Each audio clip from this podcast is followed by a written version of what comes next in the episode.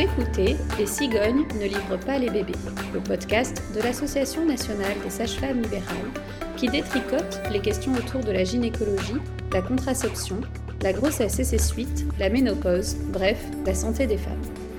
Je suis Émilie Cruvelier, sage-femme libérale, membre du conseil d'administration de la NSFL et vous me retrouvez à chaque cycle, environ tous les 28 jours, en compagnie de Béatrice Camerer, journaliste, ou de Amélie Mathias, alias 30 Something, blogueuse, pour débunker les idées reçues autour d'un thème avec une invitée, sage-femme libérale également.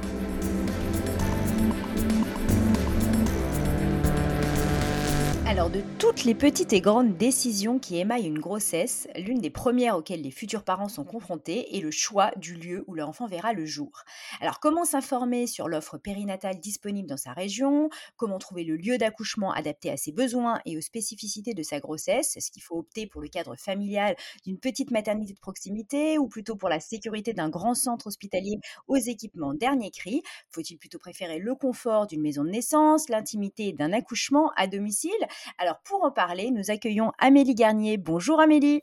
Bonjour Béatrice et bonjour Émilie. Alors Amélie, tu es sage-femme libérale depuis 2016 dans la région de Chinon. Auparavant, tu as travaillé pendant 10 ans à l'hôpital, dans des structures de niveau 2. Tu nous expliqueras d'ailleurs à quoi correspondent ces fameux niveaux. Aujourd'hui, tu accompagnes les femmes dès la puberté en réalisant du suivi gynéco, du suivi de grossesse, des suites de couches, euh, de la préparation à la naissance, de la rééducation périnéale et tu es en passe de te lancer dans la prise en charge des IVG médicamenteuses. Alors à tes côtés, Émilie Crevelier, également sage-femme libérale. Alors Émilie, nos auditeurs et auditrices te connaissent bien puisque tu es une des animatrices récurrentes de ce podcast. Ah, aujourd'hui, tu vas prendre la casquette d'invité. Est-ce que tu peux nous expliquer pourquoi? Alors aujourd'hui, on a décidé que je prendrais la casquette d'invité parce qu'en fait, j'exerce pas très loin d'Amélie, donc on se connaît plutôt bien. On exerce dans le même département. Euh, moi, je suis à côté de la grande ville, hein, à côté de Tours, euh, en périphérie, et Amélie est à une autre extrémité du département. On est à peu près à une heure de route, euh, mais du coup, on a des patientes qui vont rejoindre les mêmes maternités et le choix de leur lieu d'accouchement va être finalement relativement différent euh, alors qu'elles ont la même offre de soins euh, aux alentours. Donc on a trouvé ça intéressant euh, de pouvoir croiser un petit peu nos expériences. Alors attaquons tout de suite par un point de vocabulaire. Amélie, est-ce que tu peux nous expliquer à quoi correspondent les niveaux 1, 2 et 3 qui servent en France à catégoriser les maternités? Ce qu'il faut savoir, c'est qu'ils tiennent compte essentiellement du, risque lié à l'enfant, en fait. Donc, par exemple, euh, une maternité de niveau 1 va être une maternité qui va pouvoir accueillir les femmes pour leur, leur suivi de grossesse euh, et, également la naissance et le post-accouchement pour des enfants qui vont être, euh, où il n'y aura pas en tout cas de, pathologie particulière, de risque notamment pour, euh, pour l'enfant, et qui vont pouvoir naître après le terme de 37 semaines. Pour les niveaux 2, il y aura aussi une structure d'accueil pour les nouveau-nés qui peuvent présenter une pathologie ou naître prématurément. Est-ce qu'il faut préciser dans le niveau 2, 2A, 2B Est-ce que ça a un intérêt de préciser? Parce qu'on le voit aussi, on le retrouve aussi. Alors euh, oui, on peut le préciser. En effet, en fait, ça va être simplement par rapport aux termes et aux pathologies. En niveau 2A, en fait, euh, on va avoir simplement une unité de, de néonates avec des nouveaux-nés qui présentent en tout cas euh, moins de, risques et qui sont en, en termes en général au-dessus de 34, enfin entre 34 et 37 semaines, et puis certaines pathologies, par exemple un nouveau-né qui peut avoir une infection qui a besoin d'être traitée.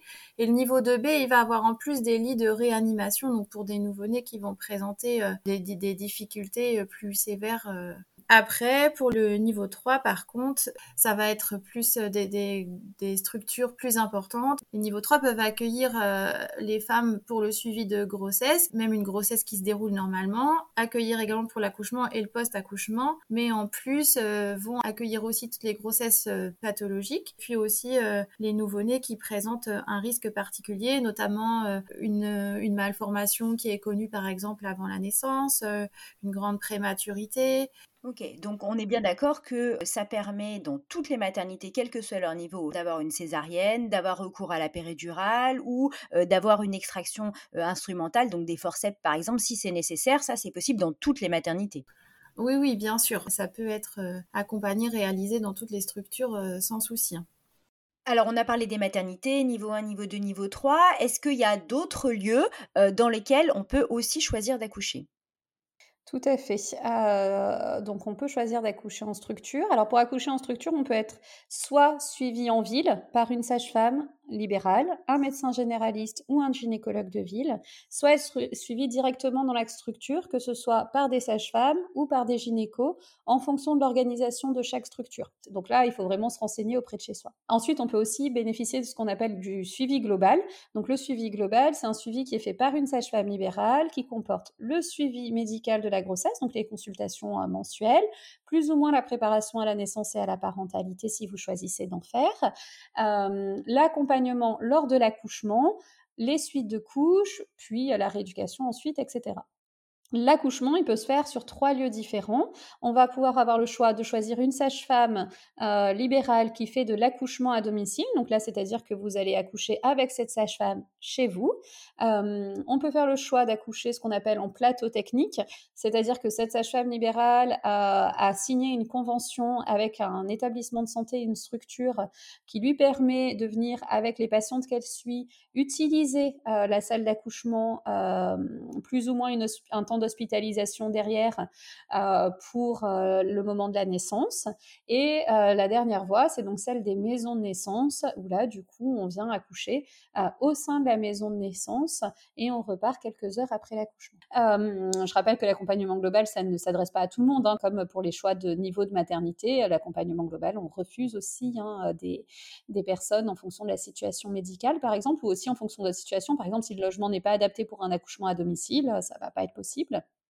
Alors concrètement, Amélie, euh, tu as parlé de, pathologie de la grossesse euh, pour le niveau 3. Est-ce que tu peux nous, donner un peu quelques exemples de pathologies de la grossesse qui doivent impérativement être suivies dans un niveau 3 Et finalement, qu'est-ce qui fait qu'on va orienter une femme plutôt vers un niveau 3 ou plutôt vers un niveau 2 ou 1 C'est vraiment situation par situation, ça c'est vraiment important que que chaque femme, chaque couple ne se mette pas en tête à tout prix, euh, oui, comme nous, c'est ça, on va aller là-bas, ça c'est vraiment important.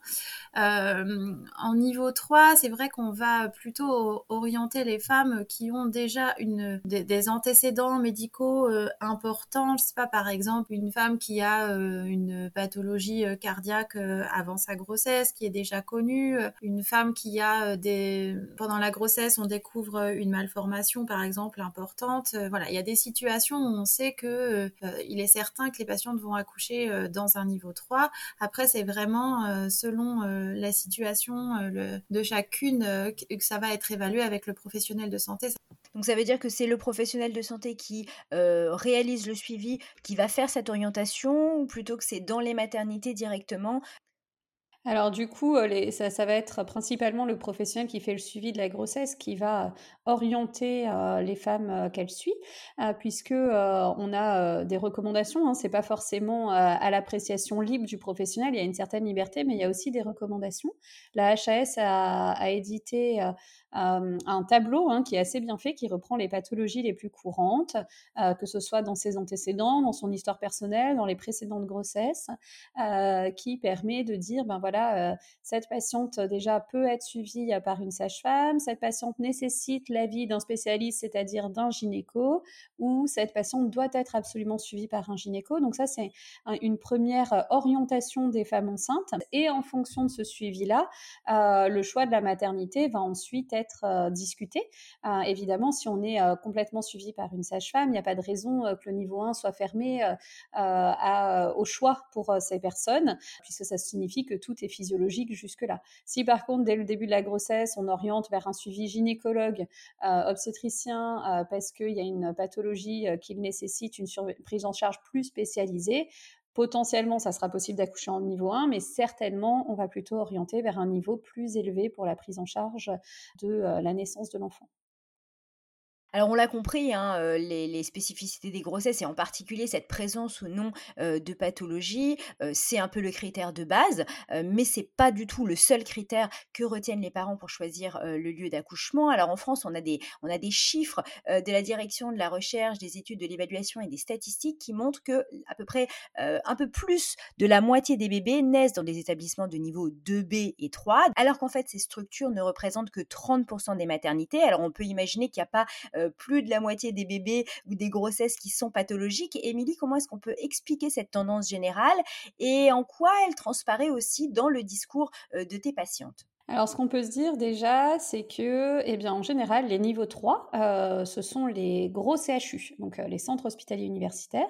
Donc, comme ce sont des grosses structures, euh, elles réalisent des nombres importants d'accouchements, voire extrêmement importants. en moyenne, ce sont des structures qui peuvent faire 3000 accouchements. ça, c'est plutôt raisonnable, on va dire. Et il y a des très grosses maternités, même hors région parisienne. Hein, souvent, on s'imagine que les, les grosses structures sont plutôt à Paris, mais en fait, même hors région parisienne, par exemple, à Jeanne de Flandre à Lille, on est aux alentours de 6000 accouchements par an. Et alors, quand on va sur les territoires euh, d'outre-mer, euh, comme à Mayotte, par exemple, où là, on est à plus de 8000 naissances par an, après, ce qu'il faut se dire, c'est que ces grosses structures, du coup, comme c'est des centres hospitaliers universitaires, elles sont souvent dans les grandes villes. Et donc, dans les grandes villes, il y a aussi une densité de population plus importante. Donc, forcément, on va euh, avoir une concentration euh, de proximité plus importante. Et aussi, il ne faut pas oublier la fermeture euh, sur les territoires des petites maternités qui font qu'on va plutôt se regrouper dans les grosses maternités, hein, puisque du coup, il y a eu une vraie politique de fermeture des petites maternités depuis les décrets de périnatalité de 1998, euh, où on a fermé les, structures qui faisaient, euh, quoi, on a fermé en tout cas, on a eu une tendance à fermer les structures qui faisaient euh, moins de 1000 accouchements par an. Il y a aussi, c'est que quand on dit centre hospitalier universitaire, niveau 3, euh, eh bien, on s'imagine forcément euh, le matériel de pointe, on s'imagine que c'est là qu'il y aura les meilleurs spécialistes, le meilleur personnel, etc. Et donc, on peut être aussi amené euh, à choisir un niveau 3 en se disant, ben, si c'est le niveau 3, c'est que c'est le meilleur. Et donc, du coup, comme je veux le meilleur pour moi et pour mon bébé, je vais plutôt choisir cette maternité-là.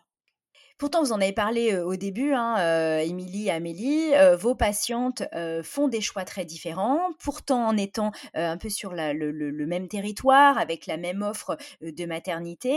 ça nous montre aussi qu'il y a, un, impact très important du critère de proximité du domicile pour les futurs parents. Amélie, est-ce que tu peux nous préciser un petit peu pourquoi c'est si important d'accoucher près de chez soi? Qu'est-ce qui revient aussi dans le discours de tes patientes? Souvent, elles ont vraiment peur d'être loin et de ne pas avoir le temps d'arriver à la maternité euh, pour la naissance et de peut-être accoucher dans la voiture.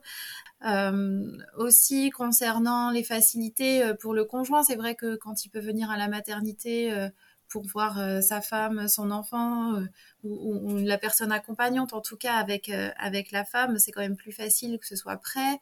Pour le suivi également, c'est vrai qu'au cours du suivi de la grossesse, il y a des, consultations répétées. Donc si les femmes sont suivies sur les, sur les structures, c'est plus facile de pouvoir aller en consultation, de pas avoir trop de route à faire aussi. C'est vrai que c'est ce qui revient quand même souvent. Hein.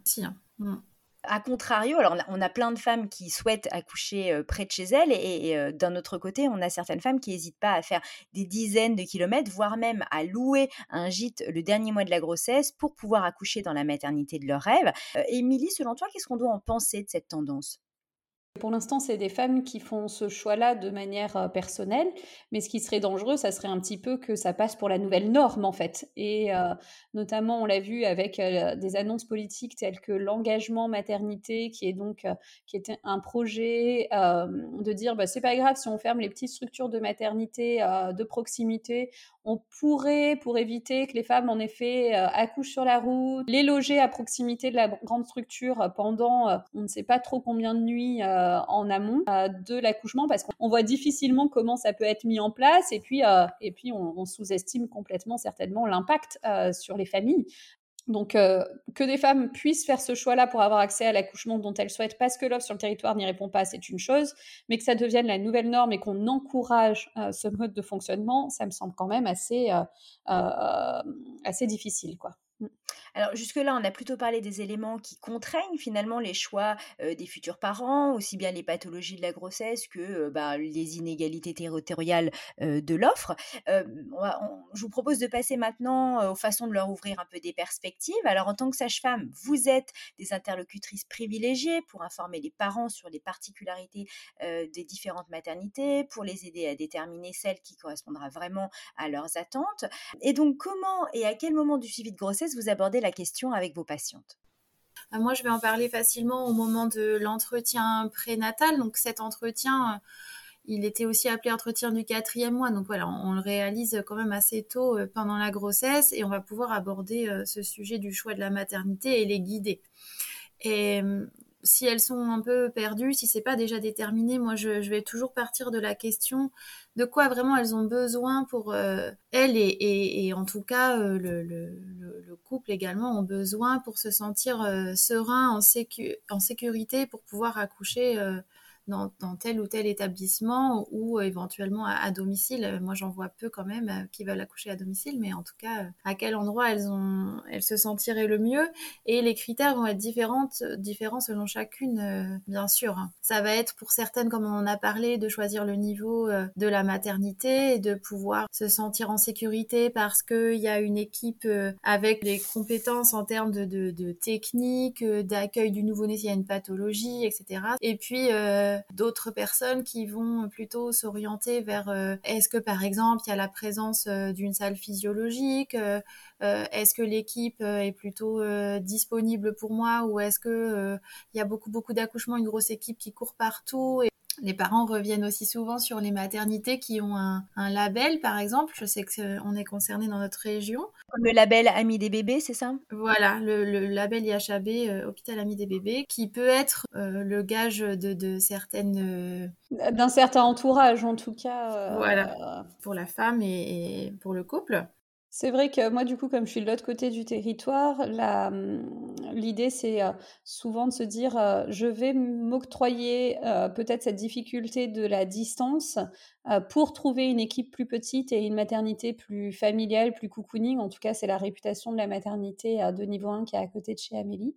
Et à contrario, celles qui choisissent de rester plus proches, ah, c'est souvent la proximité géographique, mais aussi le choix du privé ou du public. Du coup, c'est souvent une question qui se pose. C'est aussi un choix qui se fait souvent avec les représentations qu'on peut avoir de ce que de ce que peut nous apporter un, établissement public ou privé. Et typiquement, euh, peut-être que l'hôtellerie sera meilleure, peut-être qu'il y a une, meilleure prestation de qualité. Dans le privé, donc. Ouais, dans le privé. Et peut-être que ça me rassure de savoir qu'il y a un médecin qui va venir euh, juste pour le moment de l'accouchement. C'est pas le cas de toutes les structures privées, hein, mais en tout cas, c'est le cas à côté de chez nous où, où, il y a forcément un gynéco de garde qui est présent au moment de la sortie du bébé. Il y a certaines personnes que ça va énormément rassurer et d'autres, à contrario, qui vont dire ah ben non, moi je me sentirais pas du tout en sécurité qu'il y ait quelqu'un qui arrive à la dernière minute que je connais pas forcément. Et euh, je préfère que ça soit euh, euh, plutôt dans la structure publique où je sais que les décisions se prennent aussi beaucoup plus en staff, en fait, en équipe, et pas seulement en fonction de chaque professionnel qui a sa liberté d'accompagnement comme il le souhaite, en fait. Donc c'est pour ça que décréter que tel ou tel établissement est plus adapté, c'est une question extrêmement personnelle parce que ça dépend énormément de ses attentes, en fait, et de ses besoins.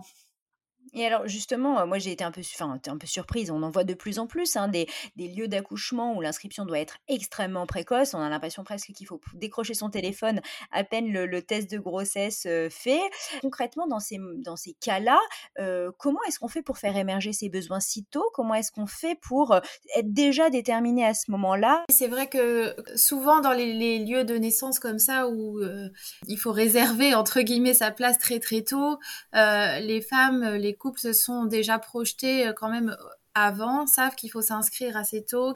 Moi, je me retrouve parfois en, difficulté, c'est un grand mot, mais quand une femme euh, me dit finalement à, 5 ou 6 mois de grossesse, ben, j'envisage de pouvoir en fait accoucher à domicile, voilà, on, reparle de tout ça, on va orienter bien sûr vers les sages-femmes qui accompagnent, mais ça peut quand même mettre une difficulté un peu plus marqué. Quoi. Et alors Amélie, peut-être tu peux aussi nous parler euh, de euh, l'entretien préconceptionnel. C'est peut-être aussi une manière de se renseigner très en amont euh, sur les différentes possibilités qui existent sur son territoire et notamment de pouvoir réagir très vite sur celles où il y a très peu de places disponibles.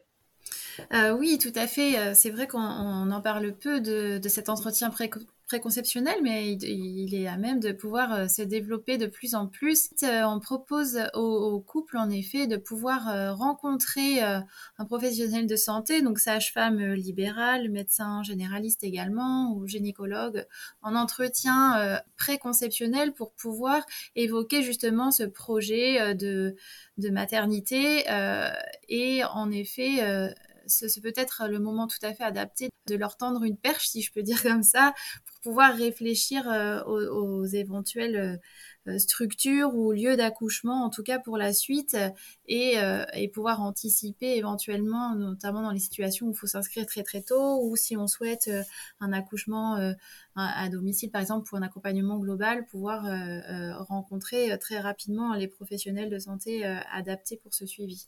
Alors, je voulais aussi vous poser la question, comment on fait concrètement lorsque les, deux, les deux futurs parents n'ont pas tout à fait la même vision de la sécurité et du confort de, l'accouchement hein, Je crois que c'est vraiment selon chaque situation à établir. On va, on va avancer avec, avec les deux conjoints au fur et à mesure pour pouvoir faire en sorte que, en effet, chacun trouve sa sécurité. Si une femme a sa sécurité à un certain endroit, mais qu'elle sent que la personne qui va l'accompagner ne va pas être euh, à l'aise avec cette situation, on sait que ça peut également la mettre en difficulté. Donc c'est vraiment un partenariat sur lequel il faut travailler avec les deux, les, deux conjoints. Donc pour pouvoir euh, faire un choix, c'est vrai que euh, j'invite les, les, couples à pouvoir s'orienter vers la personne qui va les accompagner pour la grossesse, pour pouvoir faire un choix vraiment éclairé. Émilie, quelque chose à rajouter? Est-ce qu'il faut aussi sur ce sujet-là prendre la règle que par ailleurs on applique parfois en disant pas d'utérus, pas d'avis et c'est la vie de la femme enceinte qui doit prévaloir Est-ce que est-ce que c'est est-ce que c'est valable dans ce cas-là? Alors je crois que ça dépend vachement des couples. Il y a en effet des couples où ça fonctionne un petit peu comme ça et souvent la personne qui ne porte pas l'enfant sait bien qu'elle n'a pas trop son mot à dire parce que finalement c'est pas elle qui va accoucher. Et puis comme le disait Amélie juste avant, ben c'est aussi une histoire de couple en fait hein, l'arrivée de cet enfant et et est-ce qu'on peut vraiment se dire qu'on va hum, donner naissance sereinement si euh, le partenaire est extrêmement stressé par le choix qu'on a fait? Je suis pas sûre. Après, euh, ce qu'on voit souvent, notamment en accompagnement global, des fois, il y a des femmes qui se disent, ben, je commence mon, je fais ce choix-là dès le départ parce que je sais que c'est vraiment ce que j'ai envie et qu'après, ça sera pas possible de revenir en arrière. Euh, c'est-à-dire que euh, je vais pas me dire que si dans six mois j'ai réussi à convaincre mon conjoint que fait c'est cool, et ben en fait je pourrai plus y avoir accès. donc je commence ce suivi-là, mais je ne suis pas enfermée dans ce suivi-là. C'est-à-dire que même si j'ai commencé un accompagnement global pour accoucher à la maison, en maison de naissance que euh, tout va bien du côté médical, que tous les voyants sont au vert, etc., mais que euh, mon conjoint n'arrive pas à se projeter dans ce type de naissance, rien ne m'empêche de quand même accoucher dans une maternité.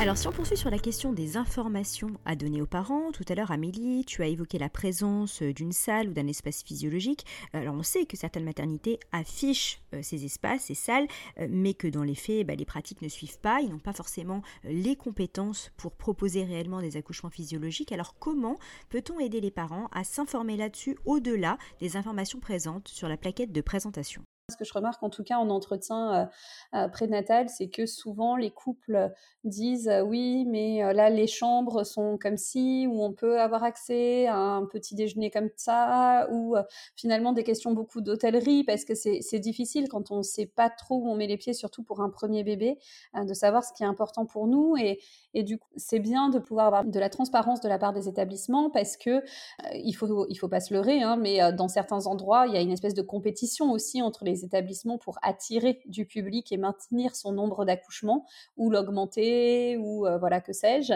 Euh, et c'est vrai que des fois on a des, plaquettes de présentation des maternités qui ressemblent clairement à des brochures publicitaires euh, et donc on ne sait pas trop à quoi à quoi on peut se fier réellement. On ne sait pas trop finalement quelles sont les informations pertinentes. On, peut se demander aussi, on a vu parfois passer, je pense en particulier à un article du Monde qui a été publié en 2018, les chiffres des maternités, des classements de maternités.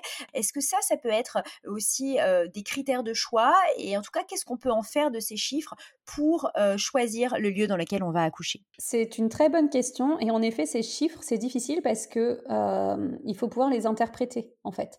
C'est-à-dire que souvent, on va s'imaginer, par exemple, que dans un niveau 1, il y aura moins d'interventions médicales et que ça sera plus familial et plus cocooning et que comme il n'y a que de la physiologie, j'ai moins de risque d'avoir une césarienne, par exemple, ou une épisode etc. Sauf que la réalité du terrain, c'est pas forcément le cas. On peut citer des exemples de maternité de niveau 1 qui, par exemple, de grosses difficultés de recrutement d'équipe et, et, cette instabilité de l'équipe, par exemple, va, va, conduire à augmenter très fortement le nombre de césariennes. Et des fois, on se retrouve avec des niveaux 1 qui ont un nombre de césariennes extrêmement haut par rapport, par exemple, à un niveau 3 où on se dit, bah, comme il y a plus de pathologies, normalement, il y a plus de césariennes ou plus d'interventions médicales. Donc, c'est pas forcément facile parce qu'il faut mettre en lien ces chiffres avec le nombre d'accouchements, avec l'offre qu'il y a autour. Et puis, ce chiffre, ça veut dire quoi voilà, derrière? Même si on peut y avoir accès, euh, il, faut pouvoir l'interpréter. Mais en tout cas, je pense que c'est vraiment important de, pouvoir y avoir accès quand même parce qu'il euh, y a plein d'endroits où c'est très difficile d'avoir accès à ces chiffres.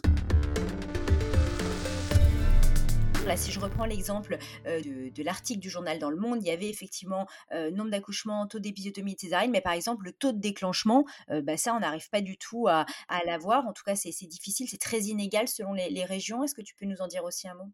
Il n'y a pas d'obligation pour les maternités de, communiquer sur des indicateurs de leur travail. Et donc finalement, c'est un petit peu au bon vouloir de chacun. Et on peut s'imaginer qu'un établissement qui a un faible taux d'épisiotomie, de déclenchement et de césarienne, il va beaucoup plus avoir envie de communiquer dessus euh, qu'un établissement qui a des taux plus hauts. Mais peut-être que cet établissement, il a des taux plus hauts parce qu'il a une population plus à risque, parce qu'à côté, il y a un, niveau 1 qui euh, prend en charge tout ce qui est physiologique.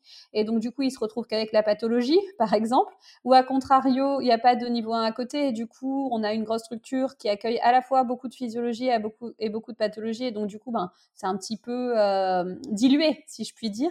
Donc c'est vraiment pas forcément euh, facile. On peut évoquer du coup euh, le travail du CIAN, qui est le collectif interassociatif autour de la naissance. Donc c'est une association, des associations d'usagers qui travaillent autour de la périnatalité et, euh, qui cherche à promouvoir euh, le droit euh, des usagers, des usagères à accéder aux chiffres des maternités et à en comprendre le sens finalement. ça, ça me semble vraiment important de donner des clés aux personnes pour qu'elles puissent faire des choix réellement éclairés et pas juste par rapport à des chiffres qui vont être très vendeurs ou pas. Donc là, on a parlé des informations que vous pouvez donner, en tout cas des, informations un petit peu objectives qui viendraient de l'extérieur, mais les futurs parents peuvent aussi avoir envie de se renseigner par eux-mêmes sur le fonctionnement et l'ambiance dans la maternité, sans forcément passer par le professionnel qui assure leur le suivi de grossesse. alors, comment est-ce qu'ils peuvent faire? Et puis se pose la question du fameux bouche à oreille. Est-ce que c'est une bonne chose de s'y fier? Qu'est-ce que vous pouvez nous dire là-dessus? Je vais commencer par le bouche à oreille. en effet, euh, je pense qu'il faut vraiment y faire attention puisque euh, très, enfin, c'est vrai que la plupart du temps, on va plutôt euh, avoir envie de partager et véhiculer ce qui a été négatif et qui va, qui peut prendre le dessus dans notre cerveau, on va dire. Donc, attention quand même au, bouche à oreille. Je pense que il vaut mieux aller se renseigner par soi-même. Donc ça, ça peut être possible en demandant d'avoir un rendez-vous dans la, la, structure en fait où on, souhaite accoucher ou en tout cas on se pose des questions si on peut s'y sentir bien, de prendre un rendez-vous pour réaliser entre, un entretien avec une personne de l'équipe, une sage-femme euh, ou un médecin par exemple, mais qui va être quelqu'un différent de la personne qui assure euh, le suivi à l'extérieur de la structure et à ce moment-là pouvoir évoquer toutes les questions que l'on se pose sur l'accompagnement qui peut être réalisé et sur ce qu'offre euh, cette structure. Et je pense que ça a une valeur beaucoup plus, plus réaliste, euh, éclairée de, nouveau que euh, le bouche à oreille ou ça va être basé sur le ressenti de, de, de proches, d'amis ou peut-être même de réseaux sociaux. Enfin, ce qu'on peut dire aussi, c'est que ce qui a convenu à une personne n'est pas forcément ce qui nous conviendra à nous. Alors des fois, on sait par exemple que c'est une amie proche et qu'on a les mêmes attentes, les mêmes besoins, qu'on a la même vision des choses de ce qu'on souhaite euh, pour euh, accueillir cet enfant, mais des fois, c'est pas toujours le cas. C'est pas parce que euh, telle personne a été très satisfaite de tel établissement que ça sera forcément le cas pour nous et à contrario dans l'autre sens.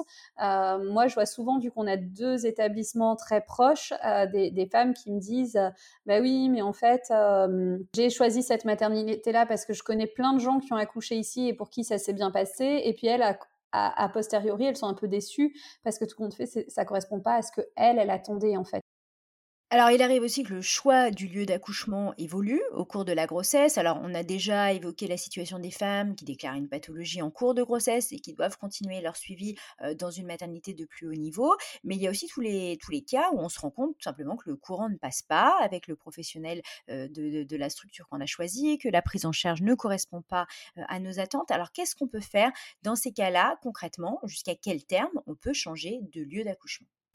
J'aimerais pouvoir dire euh, quasiment euh, jusqu'au bout en fait pour pouvoir se dire ben, si là ça me convient pas euh, peut-être qu'il serait judicieux de changer. Après ce qui est important c'est dans tous les cas la structure où on va souhaiter accoucher il faut que la patiente puisse la connaître et que également la structure connaisse la patiente. Donc il faut pouvoir dans tous les cas ouvrir un dossier, avoir minimum réalisé une consultation avec l'équipe, voire même également la consultation aussi euh, d'anesthésie, ça c'est important. Donc euh, finalement, ça peut être possible jusque sur le dernier mois de, grossesse, même si euh, ça peut quand même entraîner une difficulté, puisque finalement, on va choisir de changer parce qu'on se sent pas en sécurité à un endroit. Arriver dans un nouveau lieu qu'il faut connaître, est-ce qu'on va être satisfait ou pas de ce nouveau choix? Est-ce que ça va être possible? Et puis, ben, reste la question, est-ce que la structure va accepter d'accueillir et de prendre en charge une patiente vraiment sur la fin de la grossesse. Et ça, euh, pas toujours évident. Euh. Il, y a, plusieurs possibilités parce qu'en effet, hors situation médicale qui nécessite euh, voilà, de, changer de niveau, hein, par exemple, ou d'avoir accès à quelque chose de plus spécialisé, il y a des structures qui vont refuser, soit parce qu'elles n'ont plus de place, soit pour, parce qu'elles n'ont pas la possibilité de donner un rendez-vous dans les délais impartis, hein, puisque du coup, ben, plus on va changer tard, plus ça nécessite une réactivité de la structure qui puisse, comme le dit Amélie, donner des rendez-vous d'anesthésie, de sage-femme ou de médecin qui permettent d'avoir un dossier dans la structure qu'on aura choisie. Et puis, et puis, des fois, il y a aussi des raisons un petit peu plus politiques Hein, si je puis dire, c'est-à-dire qu'il y a des structures qui vont dire, bah non, on veut euh, garder de bonnes relations euh, avec euh, les autres établissements à côté, et donc du coup, ben, on va pas accepter les changements de dernière minute entre guillemets pour incompatibilité d'humeur.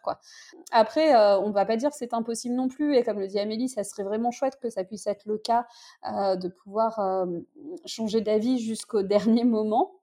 Euh, et donc, je vous invite vraiment à, essayer d'ouvrir la discussion. Et le professionnel qui suit la grossesse peut aussi être euh, médiateur, médiatrice euh, de cette décision en prenant contact aussi avec le nouvel établissement pour expliquer en quoi ce changement il est important pour ces parents-là et, et, appuyer finalement un petit peu la demande aussi, si c'est possible. Quoi.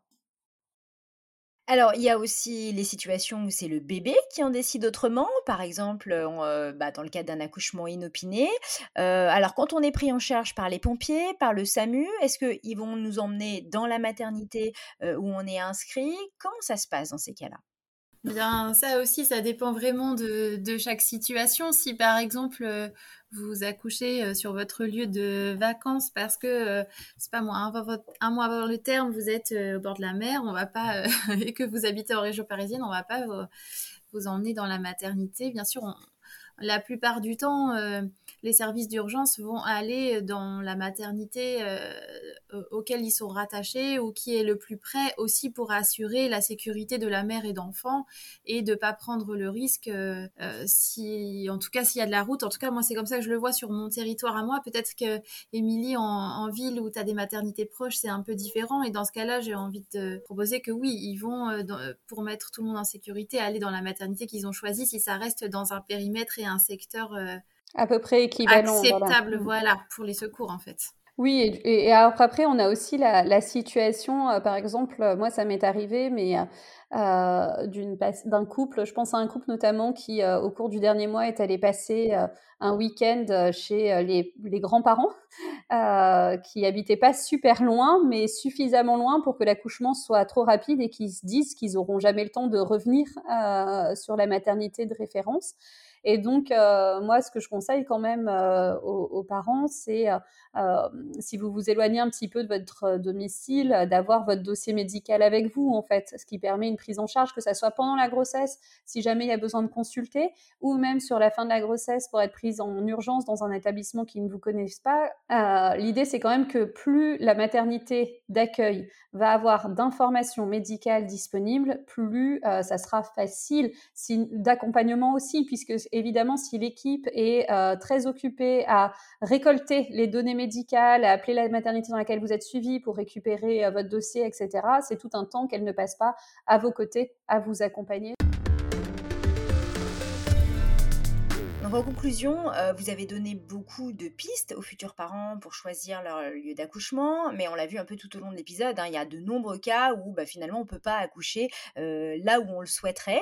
Alors, qu'est-ce, quel conseil on peut donner euh, à ces couples pour, malgré tout, vivre au mieux l'accouchement, vivre au mieux cette étape vraiment cruciale de l'accueil de leur enfant? Eh bien, moi, je, propose, enfin, je pense que c'est vraiment important de se préparer justement à cette, euh, à cette naissance pour pouvoir avoir les clés pour se faire, euh, se faire confiance, avoir confiance en eux, avoir confiance en leur bébé et se dire que malgré que ce n'est peut-être pas le, le lieu qu'elles ont choisi ou qu'ils ont choisi, eh bien, en tout cas, euh, elles sont capables d'y arriver, qu'il y aura une équipe qui sera avec eux pour les rassurer, les soutenir et qu'il faut garder confiance et en tout cas se, préparer le plus possible euh, à cette naissance et à l'arrivée de ce bébé pour que ce soit le plus serein possible. Tout à fait. Je rajouterais que le rôle de la préparation, c'est. Euh, euh, je vous invite à écouter l'épisode qu'on a fait sur la préparation qui est sorti il y a quelques semaines. Mais l'idée, c'est aussi de se dire que la préparation, elle sert à donner de l'autonomie aux parents et qu'elle les aide à les accompagner au plus proche euh, pour faire avec euh, ce qui se présente, qui, faire avec ce qui se présente tant euh, au moment de la naissance, hein, par exemple si on doit avoir une césarienne, mais aussi avec le lieu d'accouchement. Si par exemple on rêvait d'un accouchement à domicile et que c'est pas possible, et eh bien finalement qu'est-ce qui me faisait rêver dans cet accouchement à domicile et qu'est-ce qu'on peut quand même transposer dans la situation que je vais vivre? Et pour ça il faut être accompagné. On arrive à la fin de cet épisode. Euh, merci Amélie et Émilie. Alors, c'est l'heure de la fameuse question rituelle. Alors, quelle recette favorite aimeriez-vous partager avec nos auditeurs et nos auditrices? Alors moi, en ces temps qui se rafraîchissent et qui s'humidifient, j'ai envie de manger des bons cookies avec un thé devant mon poêle, tout chaud. Et donc, euh, je vous proposerai pour ça de mélanger 150 g de farine, euh, la seule que vous avez envie, 50 g de sucre complet, une cuillère à café de bicarbonate de soude. Une fois que vous avez bien mélangé tout ça, vous rajoutez deux jaunes d'œufs, bien sûr 75 g de beurre fondu demi-sel, c'est mon préféré avec les petits grains. On rajoute des grosses pépites de chocolat, on forme des petites boules et au four et après on déguste euh, au coin du feu. Et moi, je vais rester dans la stratégie cocooning euh, également parce que euh, ce que je trouve vraiment chouette euh, l'hiver, quand tout le monde est bien fatigué et qu'on n'a pas du tout envie, et notamment avec les enfants, quand on sent que ça va être un petit peu difficile, et eh bien je trouve que proposer un repas petit déjeuner le soir, c'est quand même vachement chouette. c'est aussi un petit peu ma Madeleine de Proust. Hein. Ma, mère faisait déjà ça quand on était enfant et je, je, reproduis ce schéma-là en proposant des fois à mes enfants en disant bon tout le monde est crevé, personne n'a vraiment envie, on va se faire un petit déj, ça va être sympa. Eh ben merci beaucoup à toutes les deux. Merci. Merci à Amélie.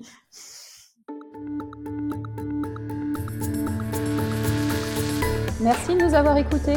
Vous trouverez toutes les sources et références citées dans l'épisode sur le site de l'ANSFL dans le descriptif du podcast. Je n'ai aucun lien d'intérêt, mais je suis également présidente de mon conseil départemental de l'Ordre des sages-femmes, où Amélie est également élue. Partagez ce podcast autour de vous, parlez-en à vos amis, afin que nous puissions tout ensemble briser les tabous autour de la santé des femmes. Ce podcast est produit par l'ANSFL. La musique a été composée par Alexis Logier. Le mixage est réalisé par Amélie Mathias et l'illustration est d'Anne-Charlotte Vappel et Solène Ducréto. N'hésitez pas à vous abonner et on se retrouve au prochain cycle pour un épisode crossover avec le podcast Le temps d'un lapin pour vous parler de sport et grossesse ainsi que de sport et postpartum.